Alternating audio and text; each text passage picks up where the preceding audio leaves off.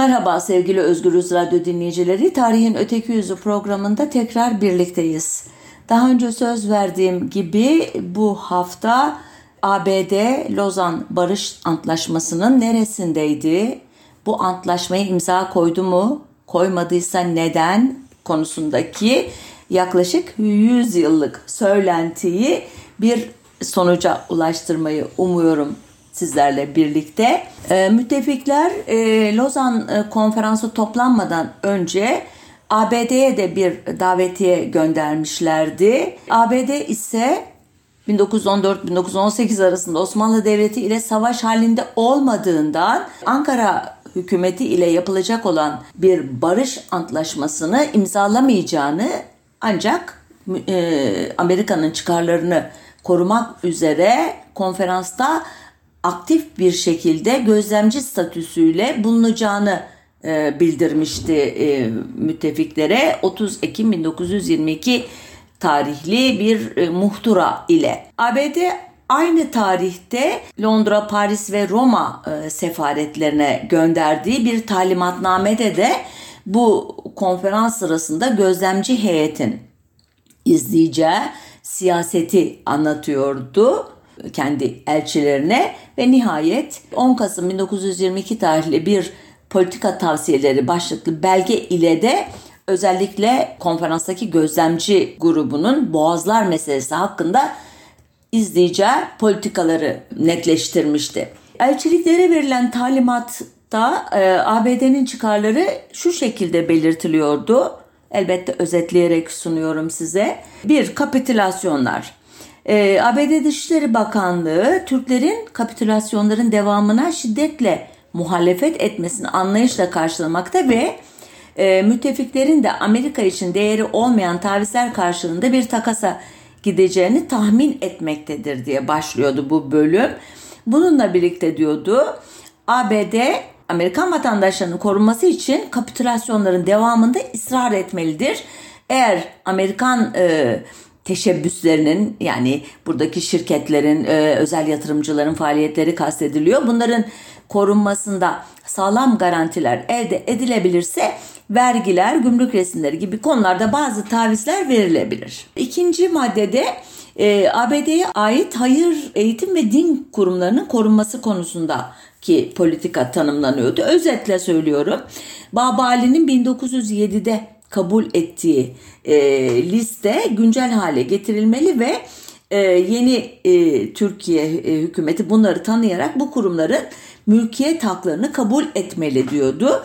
Ayrıca 1914'te kapatılmış olan kurumların e, yeniden açılmasına ve yeni okulların faaliyete geçirmesine, buralarda İngilizcenin kullanılmasına ve vergilendirme ve gümrük resmi bakımından eski ayrıcalıklarından yararlanmasına izin verilmesi için mücadele verilmesi e, öneriliyordu heyete. Üçüncü başlık Amerikan ticari faaliyetlerinin özür dilerim menfaatlerinin korunması idi. Ki aslında bunun birinci başlık olması beklenirken ne hikmetse kapitülasyonlardan sonra e, işte ya da ikinci başlık olması üçüncü sıraya koymuşlar. ABD'nin e, Ağustos 1920'de Sevr'de imzalanan üçlü anlaşma ile müttefiklerin nüfuz bölgeleri elde etmesine karşı olduğu belirtiliyor ve açık kapı ilkesinin devam ettirilmesi ve vergilendirme bakımından kapitülasyon sistemi terk edilecek olursa tatmin edici garantilerin sağlanması isteniyordu. E, dördüncü madde zararların tazmini idi. Nedir bu zararlar derseniz 1914'ten sonra elbette savaş döneminde işte Türk makamlarının gayri hukuki hareketlerinden doğan zararlar dan söz ediliyor burada. E, tahmin edeceğiniz üzere müsaadereler işte veya yıkımlar bunun gibi e, şeylerle Amerikan çıkarlarına verilen zararlar e, söz konusu.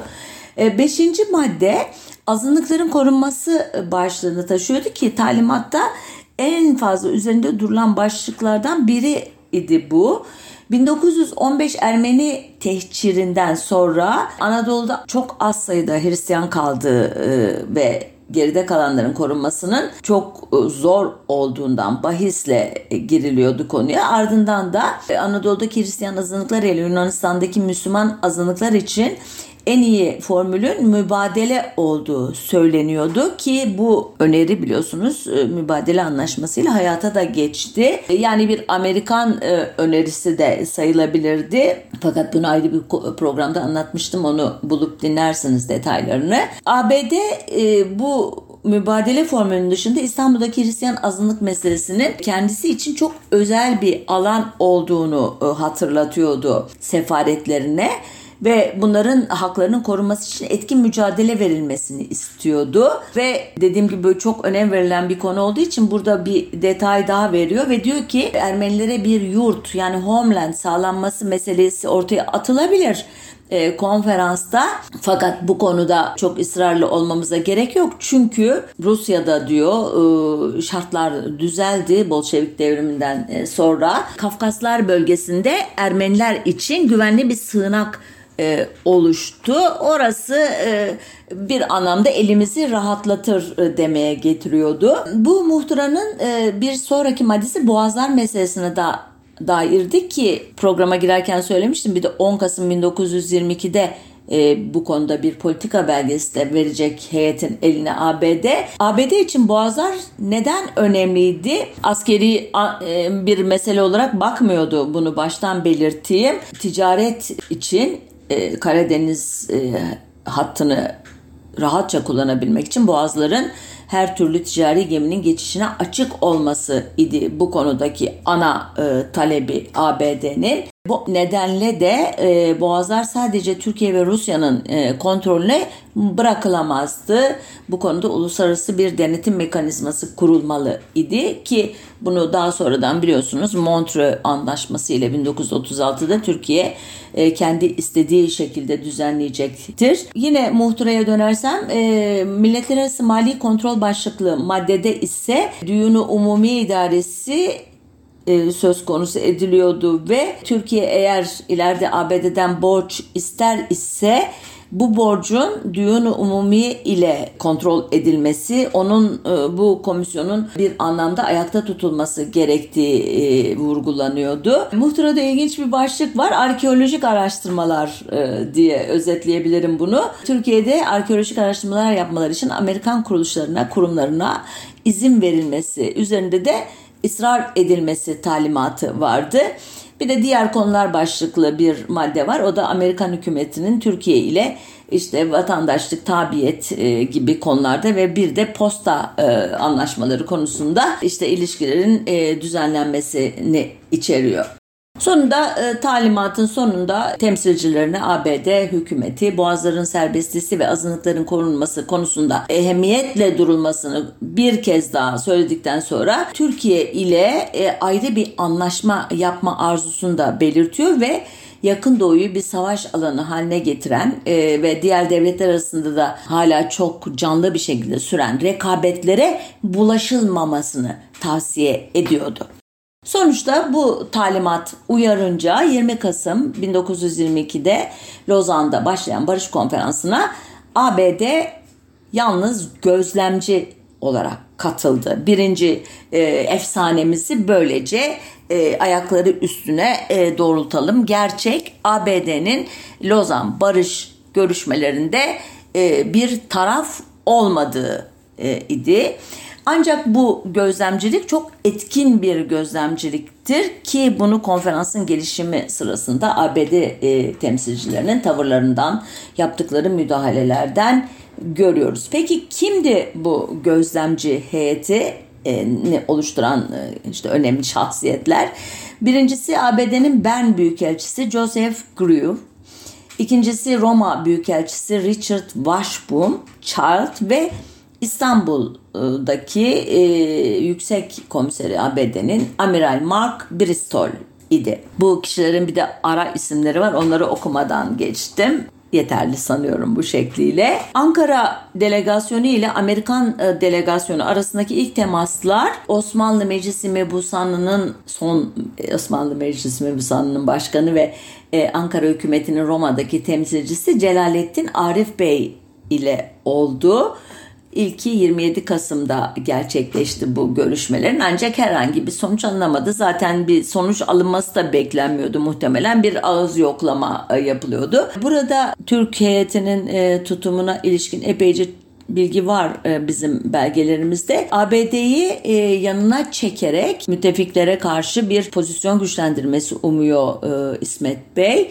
E, bunu e, Rıza Nur da destekliyor elbette. ABD de bu pozisyonunu kullanarak mümkün olduğunca e, çok avantaj koparmaya çalışıyor Türk tarafından ki ileriki anlaşmanın maddelerini oluşturmak babından söylüyorum bunu. Dediğim gibi Lozan'daki görüşmeler doğrudan ABD'yi ilgilendirmiyor en azından resmi düzeyde. ABD'nin çok önem verdiği konulardan kapitülasyonlar meselesi 2 e, Aralık 1922 günlü oturumda ele alındığında müttefik delegeleri Başkan Marki Garroni İtalya adına, İngiltere adına ya da Britanya adına Lord Curzon ve Fransa adına Barer e, tarafından adeta söz birliği e, etmişçesine ortak bir tutum içerisinde İsmet Paşa ve işte Türkiye arasında bir ağız dalaşı şeklinde de bir söz düellosu şeklinde başladığı sırada ABD heyetinden Child söz alıyor ve e, kısa ama yumuşak bir konuşma yaparak ABD'nin müttefiklerin görüşlerine katılmakla birlikte konunun her iki tarafında çıkarına bir şekilde çözümlenmesi için e, işte daha mutedil, daha e, e, ne diyelim düşük tonda bir tartışmaya davet ediyor tarafları ki bu gerçekten e, etkili oluyor anladığım kadarıyla. 7 e, Aralık'taki oturum biraz daha yumuşak geçiyor ve bu oturumdan sonra ABD heyetinin merkeze gönderdiği raporda e, neden böyle davrandıklarına dair bir de açıklama e, cümlesi okuyoruz. Şöyle diyor rapor. Çok işte özetliyor bu karşılıklı tarafların e, pozisyonlarını. Diyor ki buna karşılık Türk milletinin durumunun artık eskisi gibi olmadığını kabul ettiğimizi gösterirsek Türklerin dostluk duygularının Birleşik Devletlere yönelmesini teşvik etmiş olacağız.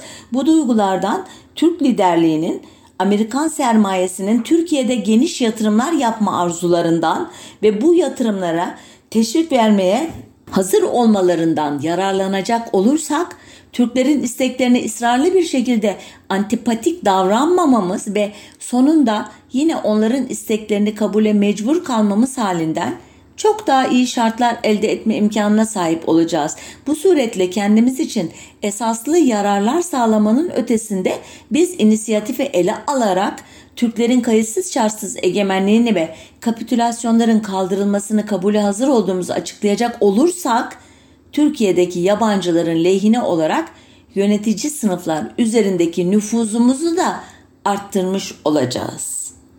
Anlamışsınızdır gayet açık bir paragraf.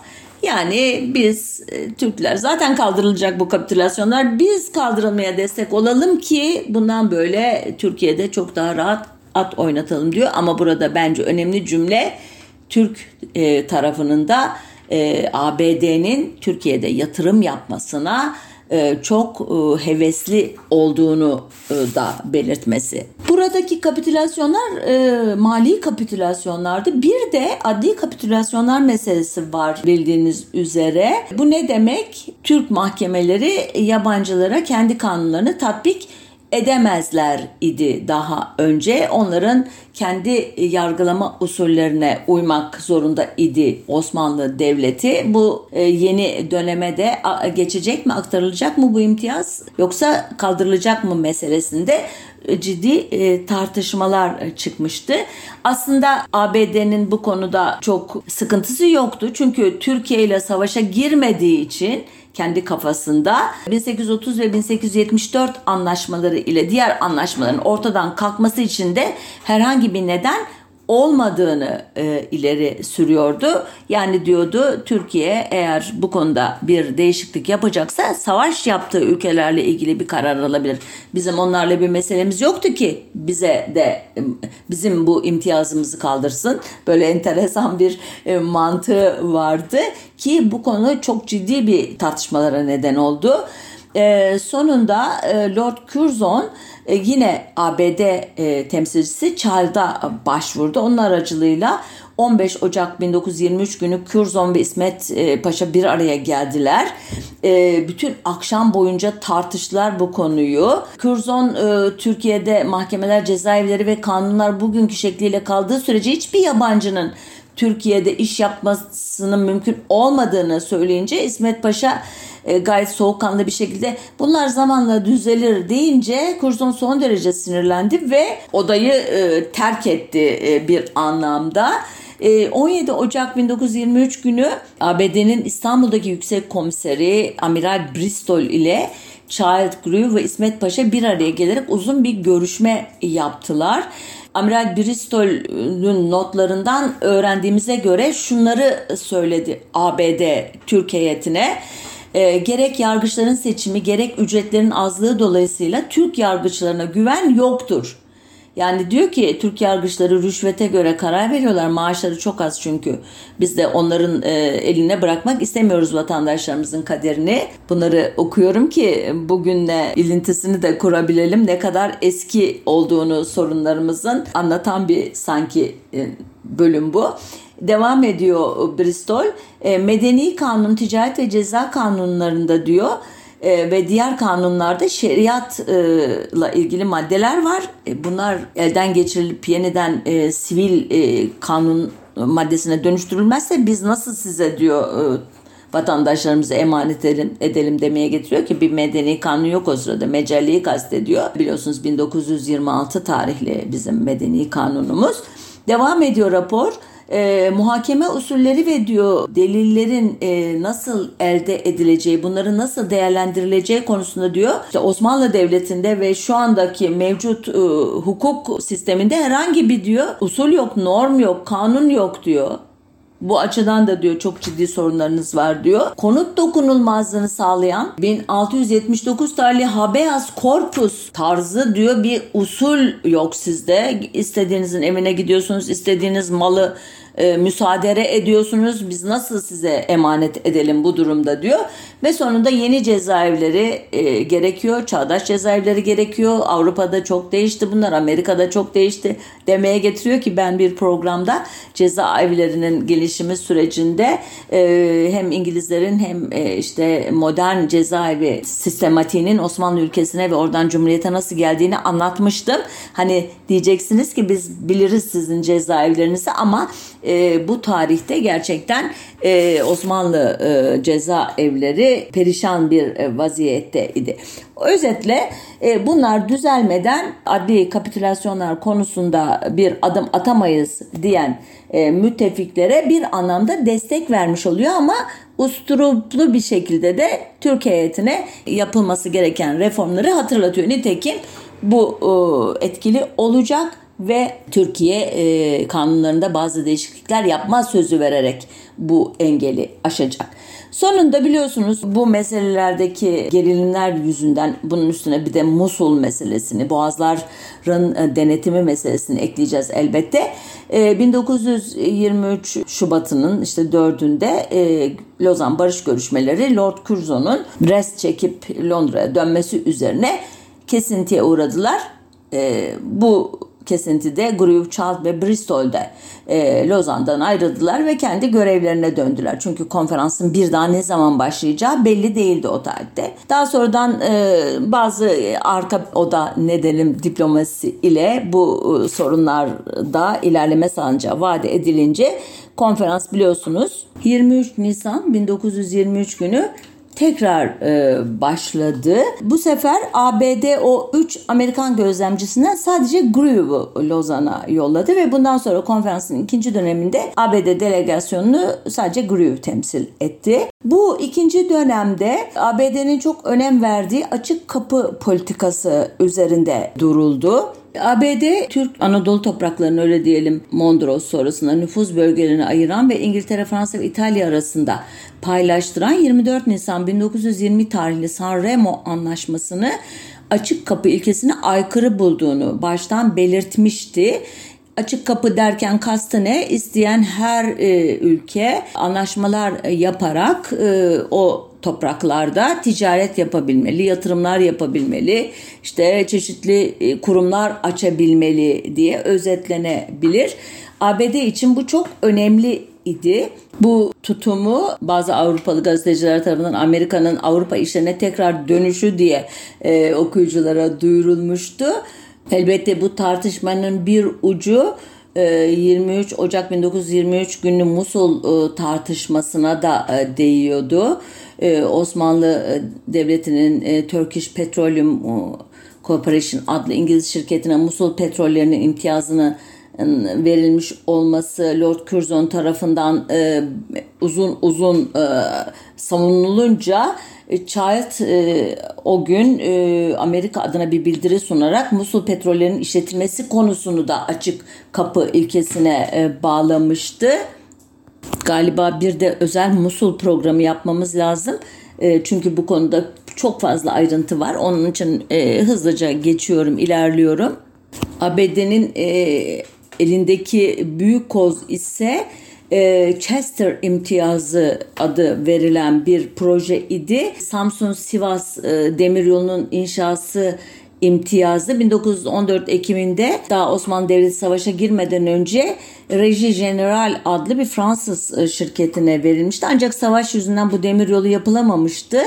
E, Lozan Konferansı toplandığı sırada Samsun'dan başlayarak bir demiryolu şebekesi kurma konusunda daha 1908 yılında Amiral Colby adlı bir askerin, Amiral Colby Chester adlı daha doğrusu özür dilerim bir askerin şeyiyle hazırladığı bir e, proje Amerika'daki çeşitli e, sermaye gruplarının da desteğini alınca e, Ankara hükümetine sunulmuş ve Ankara hükümeti de 8-9 Nisan 1923 günlerinde TBMM tarafından onaylamıştı bu projeyi. Son derece e, ayrıntılı e, imtiyazlar sunan korkunç bir anlaşma.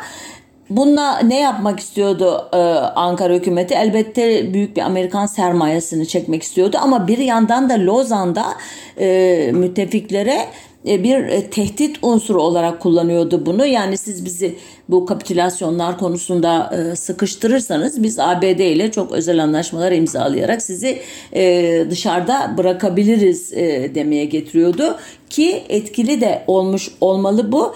23 Nisan'da başlayan ikinci dönem konuşmalarında, görüşmelerinde Türkiye daha güçlü bir Türkiye diyelim özür dilerim. Daha Türkiye yok henüz. e, Türkiye'de çok daha güçlü bir pozisyon elde etmişti. Bununla birlikte ta Haziran'a kadar süren tartışmalar sonunda İngilizlerin hem Turkish Petroleum konusunda hem de e, Fransızların Reji General meselesinde e, geri adım atmadıkları görüldü.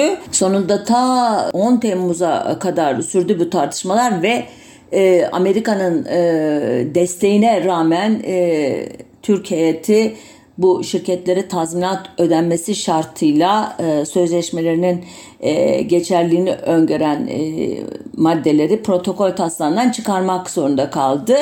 E, kabul edilen formüle göre bu şirketler kendi konularında açılan ihalelere davet edilecekler. İhaleyi alamaz iseler o zaman tazminat ödenecekti. Ta GRU bu konuyu görüşen komisyonun 17 Temmuz 1923 e, günlü oturumda e, bir konuşma yaparak e, meseleye bir e, çözüm bulunmasından memnuniyetini bildirdi. Çünkü bu şekliyle Chester Anlaşması'nın önü açılmış oluyordu. Ancak bu anlaşma daha sonradan Amerikalı yatırımcıların vazgeçmesi dolayısıyla uygulanmadı. Bunu da bir parantez olarak söylemiş olayım. Gelelim Boğazlar konusuna. Dediğim gibi çok önem veriyordu Amerika bu konuya. Onun isteklerine rağmen e, işte ticaret gemilerinin boğazlardan barış ve savaşta serbest geçişi e, kabul edildi. Ancak Karadeniz'in gayri askeri yani askeri olmayan statüsü kabul edilmediği için serbest geçişin kontrolünü sağlamak için bir de uluslararası komisyon kurulması e, kabul edildi. Yani Amerika'nın hem istediği oldu hem istediği olmadı diyelim ama Türk tarafında istedikleri olmamıştı. E, müttefiklerin de olmamıştı. Yine söylediğim gibi 1936'da tekrar ele alınacaktır bu konu. Uzun uzun durmuyorum. Ve nihayet ABD heyetinin üzerinde çok durduğu Ermeni meselesine gelelim. Temsilcilerden Child e, müttefiklerin bir refugee sağlamaları yani ne, Osmanlıca'da melce diye geçiyor bir yurt sağlamak diyelim e, Ermenilere. Bunu çok önemli dile getirdiler ve e, dediler ki bu konuda çok daha öncesinden biz sözler verdik Ermenilere örneğin deyip başladılar saymaya. 10 Ağustos 1920 tarihli Sevr Barış Antlaşması'nda söz verdik. Sonra İngiltere Dışişleri Bakanı'nın 11 Mart 1920 tarihli konuşmasında bu söz geçti. İşte İngiltere Başbakanı Avam Kamerası'nda 29 Nisan 1920 tarihinde bu sözü verdi. Fransa Cumhurbaşkanı Poincaré'nin Klikya Ermeni Başpiskoposuna 16 Şubat 1919 tarihli mektubu var. İşte Müttefik Yüksek Konseyi'nin 8 Mart 1921 tarihli kararları var. Müttefik Dışişleri Bakanlarının 26 Mart 1922 tarihli kararı var. Sayıyor Child. E, Milletler Cemiyeti'nin 22 Eylül 1922 tarihli kararları var diyor. O kadar çok söz verdik ki diyor biz Batılılar olarak Ermenilere bugün bu sözleri tutmamız lazım diyor. E, bu konuya Türk delegasyonun ikinci delegesi Rıza Nur hatıratında değinmiş ki 20 Aralık 1922 tarihli oturumda bu konu tartışılmış. Diyor ki e, Rıza Nur biraz ağır bir dili var ama herhalde anlarsınız diye düşünüyorum. E, 20 kanun evvel içtimaında Amerika delegesi Ermeniler için bir Ermeni yurdu istedi ve bunun insaniyet namına lazım olduğunu söyledi. Ben de madem ki Amerikalılar insaniyet için Ermenilerin rahatlarını istiyorlar ve kendileri insaniyete hizmet gayretindedirler. O halde onlara Amerika'da yer versinler dedim. Niçin dediler? Çünkü Türkiye'de henüz konfor yoktur. Amerika tamamıyla teşkilatı yapılmış, rahat ve saadeti yerinde zengin bir memlekettir. Ermeniler orada daha çok rahat olurlar dedim. Hepsi güldüler. Amerika delegesi de güldü. Zabutnameye bunu koymamışlar. Montanya yarın yılbaşıdır. Bunu yılbaşı hediyesi olarak ver dedi. Bizde yılbaşında hediye vermek adeti yoktur. Hem bu Hristiyan yılbaşısıdır. Hem de sizde var siz verin dedim. Buna da güldüler. Biz de güldük. Celse de kapandı. Bunu da zabıtnameye koymamışlar. Şimdi bu paragraf gerçekten çok büyük e, derslerle dolu. Bir, öncelikle sondan başlayayım. E, Rıza Nur'un hatıratında var sadece bu konuşma. Zabıtlarda yok. O da şikayet ediyor bundan. İkincisi e, Türk tarafının 1915'te bir soykırıma tabi tuttuğu Ermenilerle ilgili en ufak bir üzüntü, sorumluluk, e, işte nedamet duygusu içinde olmadığı görülüyor bu ifadelerde. Ve olayı tamamen e, bir e, mizah konusu yaparak madem insaniyetten söz ediyorsunuz sizde daha uygun koşullar var siz verin yurdu diyerek gayet pişkince Ermenilerin talep ettiği şeyin sadece bir yurt olmadığı ana vatan topraklarında eskisi gibi yaşamak arzusu olduğunu göz ardı eden bir tutum e, pişkince sergileniyor. Karşı tarafta e, buna e, kayıtsız e, kalıyor bu tutuma. Yıllar sonra bu konuda e, suçlanan kişilerden biri e, elbette Grew olacak ikinci dönemdeki ABD temsilcisi. Kendisini ziyaret eden bir Amerikalı Ermeni heyete e, şöyle demişti bu konudaki suskunluk ile ilgili. Beyler size Ermenistan'da bir yurt sağlamaktan şüphesiz çok memnun olurdum eğer bir küçük ayrıntıyı göz önüne almazsanız.'' Bu ayrıntı nedir diye sorduklarında da şöyle demiş. Söz konusu toprakları kuvvet zoruyla almak için 300 bin kişilik bir Amerikan ordusu göndermeyi unuttunuz. Doğrusu haksız değil e, Grew. Ermenilerin istediği yurdu almak için bir savaş vermek zorunda idi. Gerçekten onları savunanlar ya da Ermeniler. ABD heyetine verilen talimatnamede patrikhane konusu yer almıyordu. Halbuki bu konu Türk heyeti için çok önemliydi. Özellikle Rıza Nur açısından bu açıdan büyük tartışmalar e, yapıldı e, Lozan Barış görüşmeleri sırasında. 16 Aralık 1920 günlü ahali mübadelesi alt komisyonundaki tartışmada ABD temsilcisi İstanbul'daki patrikliğin lağvedilmesi veya İstanbul'dan çıkarılması teklifinin Amerikan halkının büyük bir kısmı tarafından protesto ve tepkiyle karşılandığını ve bu müessesenin kaldırılmasına ısrar edilmesinin hoş görülmeyecek bir adaletsizlik olacağını söyleyerek Yunanistan'ın e, tezlerine destek verdi. Çünkü Yunanistan için patriklik evrensel ükümenik patriklik olarak tarihsel mekanı olan İstanbul'da var olmalı idi. Sonunda Azınlıklar Alt Komisyonu'nun 10 Ocak 1923 günü oturumunda İsmet Paşa Patrikhane'nin bazı şartlarla İstanbul'da kalmasına razı oldu. Bu şartlar salt dil alanına giren işlerle yetinmesi idi e, esas olarak. Halbuki daha sonra biliyoruz ki Türkiye her başı sıkıştığında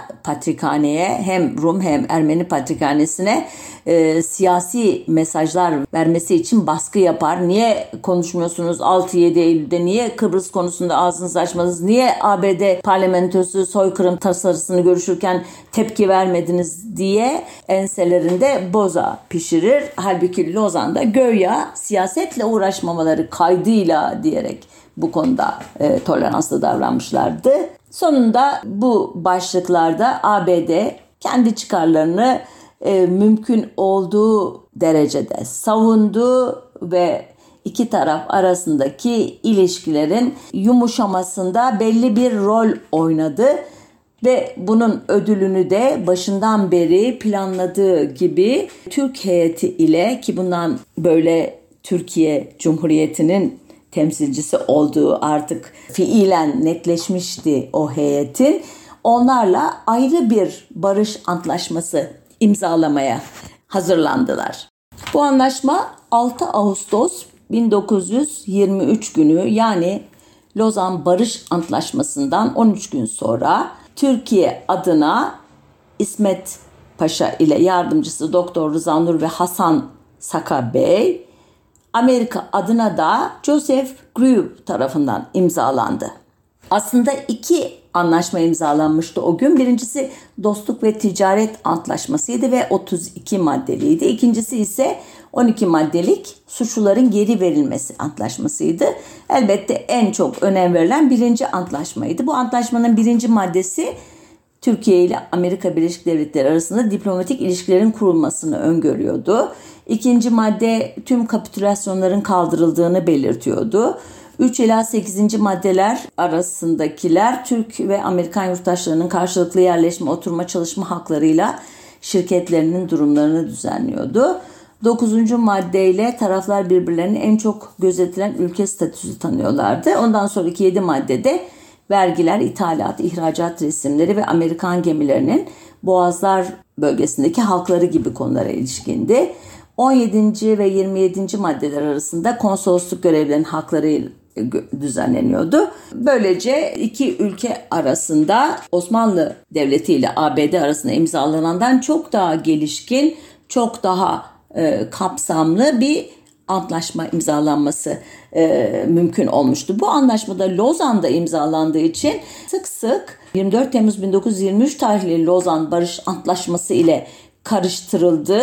Halbuki buna e, diplomatik kaynaklarda Lozan'da imzalanan Türk-Amerikan Antlaşması gibi adlar veriliyor. Bu e, isim karışıklığı sayesinde de gerek düzeysiz e, resmi tarihçiler gerekse siyasetçiler e, sıkıştıkları zaman ABD ile ilgili olumsuz bir atmosfer yaratmak istedikleri zaman e, ABD'nin zaten Türkiye'yi tanımadığını, onu anayasası olan, kurucu metni olan Lozan Barış Antlaşması'na imza koymayarak bu tutumunu daha 100 yıl önce gösterdiğini, bu e, tanımamanın sınırları tanımamayı da içerdiği için ABD'nin her askeri faaliyetinin aslında özellikle Kürtler bağlamında attığı adımların hep bu e, tanımama meselesiyle bağlantılı olduğunu söyleyerek siyasal ortamı işte köpürttüler, işte kendilerine argüman üretmekte kullandılar. Halbuki hikaye bu şekilde gelişmişti. Yani ABD'nin imzaladığı antlaşma ile 8 devlet arasında imzalanan Lozan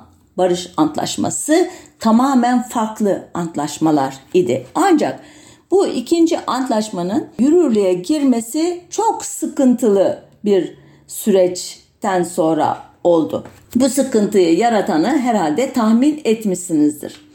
Öncelikle yeni Türkiye Devleti'nin ABD tarafından tanınması anlamına geldiği için bu antlaşma özellikle 1915'ten itibaren ana vatanlarından çok kanlı bir süreçle tasfiye edilmiş adeta bir soykırıma uğramış olan Ermenilerin o ülkedeki temsilcileri, diasporaları bu antlaşmaya şiddetle karşı çıkıyorlardı. Elbette onlara destek veren ve 1922'den ve 1923-24 mübadele sürecinden sonra artık e, Anadolu'da varlıkları eser hale gelmiş olan Rum kesiminin temsilcileri de vardı ama esas olarak Ermeni diasporası idi antlaşmanın ABD senatosunda onaylanmasını engelleyen lobinin başındakiler. Bugünlerde sık sık bir lobi meselesi tartışması yapılıyor. Hani bunu da hatırlayarak e, lobilerin ne kadar önemli olduğunun bir e, örneği olarak da anlatıyorum bu hikayeyi. Daha mütareki yıllarından beri bu e, Kemalist harekete karşı propaganda faaliyetine öncülük eden American Committee for the Independence of Armenia, Ermenistan bağımsızlığı için Amerikan Komitesi adlı örgüt bu sefer The American Committee Opposed to the Lausanne Treaty yani Lozan Antlaşması'na karşı Amerikan Komitesi adıyla yeniden kendini örgütledi.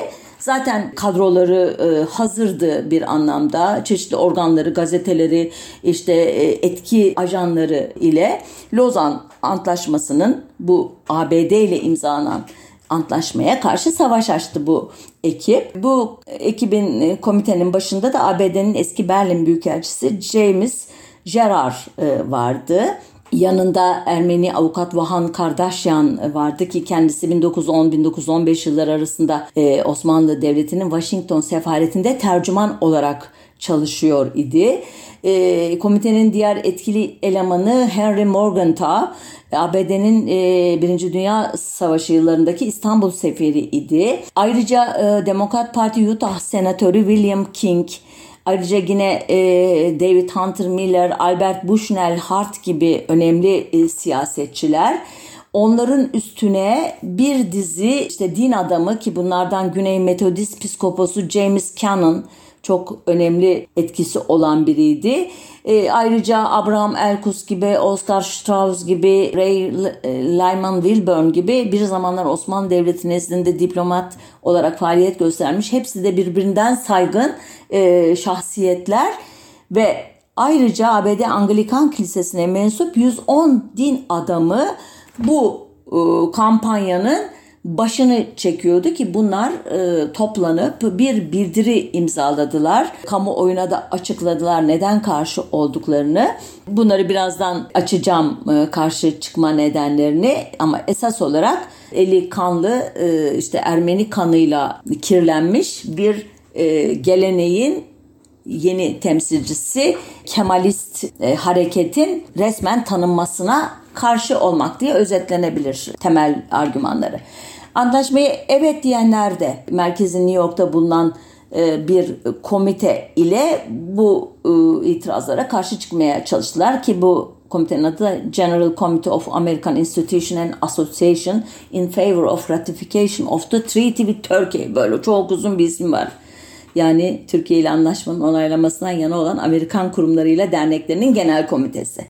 Ee, bunlar da 14 e, kurum ve dernekten oluşuyordu. Özellikle Amerika Birleşik Devletleri'nin Osmanlı döneminden beri e, Osmanlı ülkesinde başta İstanbul'da, İzmir'de olmak üzere faaliyet gösteren ticaret odalarının temsilcileri, Yine Osmanlı ülkesinde faaliyet gösteren misyoner derneklerinin veya işte Amerikan kulüpleri, bunlar spor kulübü olur, dayanışma kulübü olabilir.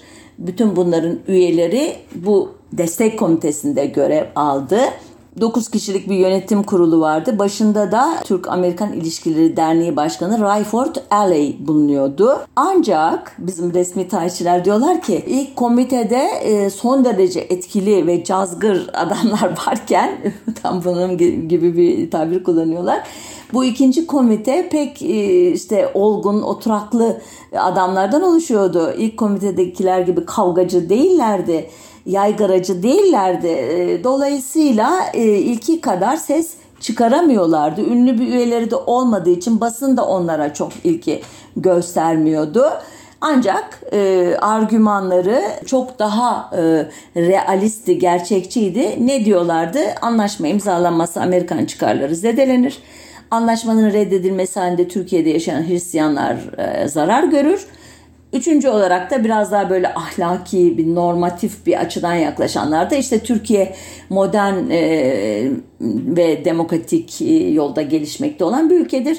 ABD de bu değerleri savunan bir ülkedir. Dolayısıyla onun yanında olması onun e, işte kuruluş ilkelerine daha uygundur. Ahlaki bir sorumluluğu vardır ABD'nin bu yönde. Yani hiç itiraz edilecek bir e, argüman yok bunlar arasında. Fakat bütün bunlar ABD senatosunu ikna etmedi. Mayıs 1924'te Başkan Coolidge sundu bizzat e, Türk-Amerikan Lozan Anlaşması'nı senatoya. E, Senato'nun Dış İlişkiler Komitesi ikiye bölündü. Karşı olanlar önce de söylediğim gibi e, Mustafa Kemal'i askeri bir despot olarak niteliyorlar ve anlaşmayı ABD'yi tamamen küçük düşürücü ve amacı da belirsiz bir anlaşma olarak niteliyorlardı. Yani diyorlardı ki ABD gibi ahlaki ilkeleri önem veren bir devlet nasıl olur da e, Mustafa Kemal gibi eli kanlı bir despotla e, el sıkışır, onu tanır, ona meşruiyet kazandırır. İkincisi de bu anlaşmanın maddelerine baktığımızda çok da öyle aman aman ABD çıkarlarını savunan bir e, şey husus göremiyoruz biz. Ee, gerçekten de anlaşmalar biliyorsunuz ana ilkeleri belirler. Bunların altını doldurmak için başka e, anlaşmalar yapılır. işte kontratlar yapılır falan. Bu açıdan e, senato temsilcilerinin eli güçlü idi o aşamada. Ancak burada Amiral Bristol devreye girdi ve e, Amerikan hükümetin önemli adamlarını anlaşmaya destek vermek üzere örgütledi. Onun çağrısıyla e, Ticaret Bakanı arkasından Başkan Kuliş'ten sonra başkan olacak olan Herbert Hoover e, anlaşmaya desteğini verdi. Hatta e, Hoover Dışişleri Bakanı'na bir mektup yazarak bu anlaşmanın derhal onaylanmasının önemine dikkat çekti. Hoover'ın çabalarını ABD'nin yakın doğu işleri bölümünden Alien Dulles'ın senatörleri ziyareti izledi. Dallas'ta özellikle boğazların statüsünün e, Amerikan ticareti açısından ne kadar önemli olduğunu bu anlaşma imzalanmazsa bu avantajlardan yararlanamazsak işte başlarımıza neler neler geleceğini anlattı senatörlere. Sonunda e, Şubat 1925'te anlaşmanın çok ateşli destekleyicisi olan Senatör William Borah'ın başkanlığında Senato Dış İlişkiler Komitesi olumlu bir rapor verdi ve e, oylama için senatoya gönderdi metni. Ancak daha sonra bir test e, oylaması yapıldı. ABD'de biliyorsunuz bu e, oylamalar öncesinde e, çeşitli görüşmeler yapılıyor. Ondan sonra başarısız bir sonuç alınacaksa tasarılar geri çekiliyor ki bir daha e, gündeme gelmesi konusundaki prosedürden kaçabilmek için. İşte böyle bir ön yoklamada anlaşmanın yeterli desteğe sahip olmadığı anlaşıldı senatoda ve tekrar geri alındı ve bir yıl daha Dış İlişkiler Komitesi'nde kaldı anlaşma. O sırada Türkiye'de 2 Ocak 1926 tarihinde e, gümrük yasası e, değiştirilmişti. Bu yeni yasa e, Türkiye ile ticaret anlaşması olmayan ülkelerden yapılacak ithalatın gümrük tarifelerini yükseltmeyi öngörüyordu. Yasa uygulamaya konulduğunda Amerika Osmanlı döneminden beri sahip olduğu en çok gözetilen ülke statüsünü kaybedecekti. Amerikan tüccarlarından daha çok gümrük vergisi alınacaktı. Bu durum elbette Amerika'daki çıkar çevrelerini harekete geçirdi. İstanbul'daki Amerikan e, temsilcisi Amiral Bristol 18 e, Şubat'ta Hariciye Vekili Tevfik Rüştü Aras'la görüştü ikili 6 ay süreli bir modus vivendi'de anlaştılar. Bu latince bir terim. Özetle resmi bir anlaşma olmadan tarafların barış e, ve dostluk içerisinde ilişkiler sürdürmeyi taahhüt etmesi anlamına geliyor. Yani bir fiili anlaşma atmosferi e, demek oluyor. Anlaşma 6 aylık idi. Bu e, süre içerisinde taraflar üzerlerine düşen e, görevi yerine getirmeyi vaat ediyorlardı Lozan Anlaşması'nın senatodan geçmesi için elbette. Hemen e, Amerikan tarafı harekete geçti. Amerikan Ticaret Odası'nın Standard Oil Petrol Şirketi'nin, Gary ve Alstom Tütün Şirketi'nin, Amerikan Express ve General Motor şirketlerinin Türkiye'deki temsilcilerinin olduğu, Türkiye'de yaşayan ve çalışan 106 Amerikalı imzalı bir mektup Dışişleri Bakanı Kellogg'a gönderildi. Eğer anlaşma hemen imzalanmazsa e, Türkiye'deki Amerikan çıkarlarının ne kadar büyük zarar göreceği anlatılıyordu mektupta. E, Lozan karşıtı komite de boş durmadı elbette ve Mayıs ayında e, Kemal'in Köle Pazarı ve Lozan Antlaşması başlıklı bir broşür yayımladılar. Broşürde birçok beyaz Hristiyan kadın, kız ve çocuk Müslüman sahiplerinin elinde çaresiz, Müslüman esaretinden kaçamayan iğrenç aşağılamalara ve hayvani vahşete maruz kalan Hristiyan kızlarını adı ağza alınamaz Türk'ün elinde düşünüyoruz deniyordu. Bu unspeakable derken çok ağır bir tabir kullanıyor broşürü yazanlar.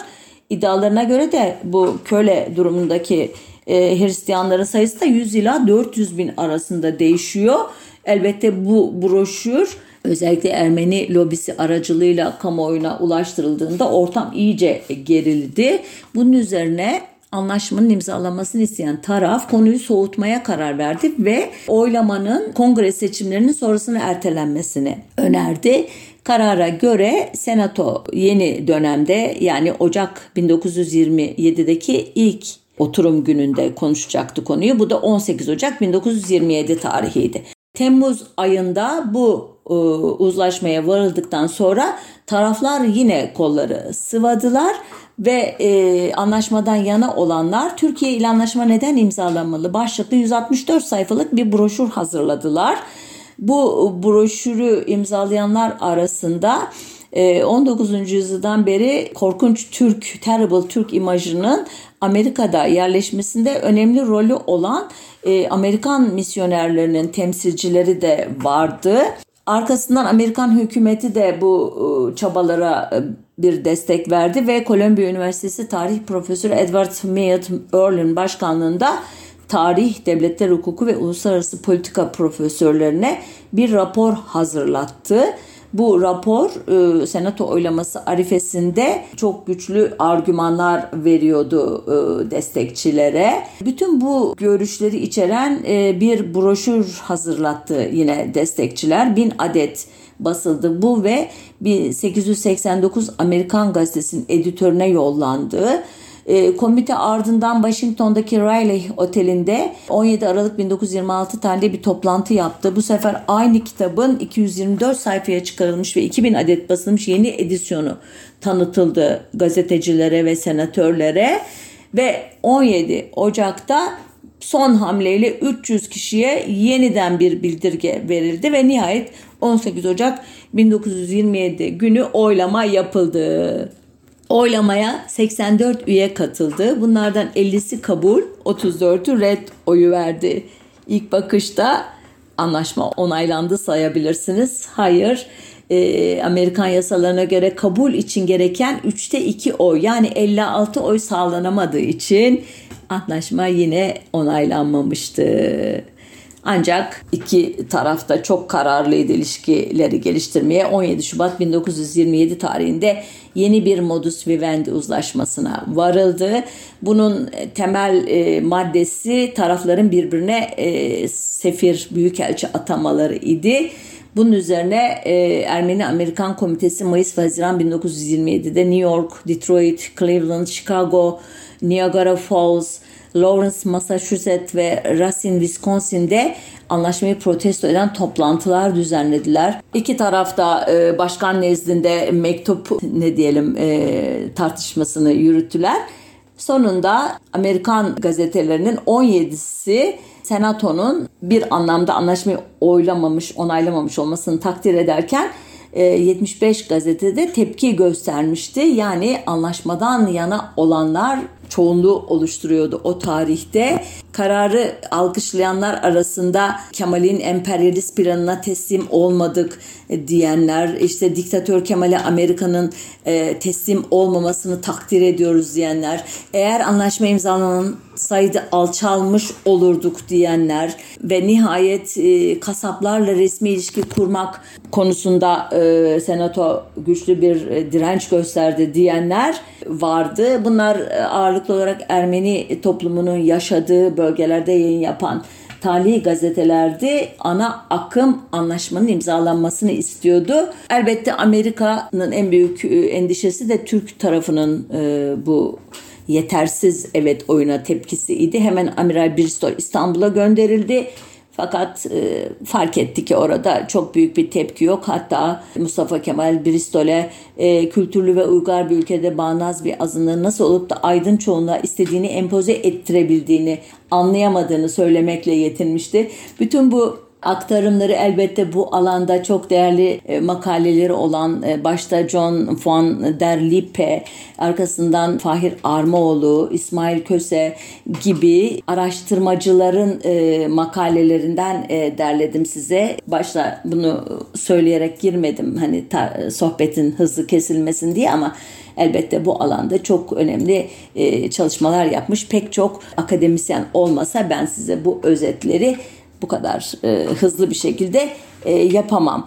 Bu durumda Amerikan e, Başkanı inisiyatifi almaya karar verecek ve 27 Mayıs 1927'de Joseph Grieve'u ABD'nin Ankara Büyükelçisi olarak atayacak. Grieve, e, Lozan'da e, Türk-Amerikan Anlaşması'nı imzalamış olan kişi olması, Lozan'da İsmet İnönü ile yakın ilişkiler kurması, meslekten yetişme tecrübeli bir diplomat olması, son görevi de Dışişleri Bakan Yardımcılığı olması yüzünden hem Amerika'da hem Türkiye'de çok olumlu karşılandı. Hatta bazı Türk gazeteleri e, Grubu Musevi asıllı Amerikalılardan olmadığını vurgu yaptılar ve Amerika'nın artık Türkiye'ye Yahudi elçi gönderme geleneğinden ayrıldığını da söyleyerek takdir ettiler onu. Gruyu 21 e, Eylül 1927 günü İstanbul'a, iki gün sonra da Ankara'ya geldi. 12 Ekim'de de Cumhurbaşkanı Mustafa Kemal'e güven mektubunu sundu. Üç gün sonra Cumhuriyet Halk Partisi'nin büyük kongresinde Mustafa Kemal tarihi büyük söylevini, nutuku irad ederken Gru Cumhurbaşkanı locasından onu dinliyordu. Hatta kendi locasını vermişti Mustafa Kemal ona. Kasım ayı e, sonunda da Türkiye'nin ABD elçisi Ahmet Muhtar Bey Amerika'ya ulaştı. Aralık ayında o da itimatnamesini sundu Amerikan başkanına. Böylece iki taraf arasındaki ilişkiler normalleşti ve Eylül 1929'da orijinal anlaşma esas alınarak hazırlanan yeni bir anlaşma metni imzalandı.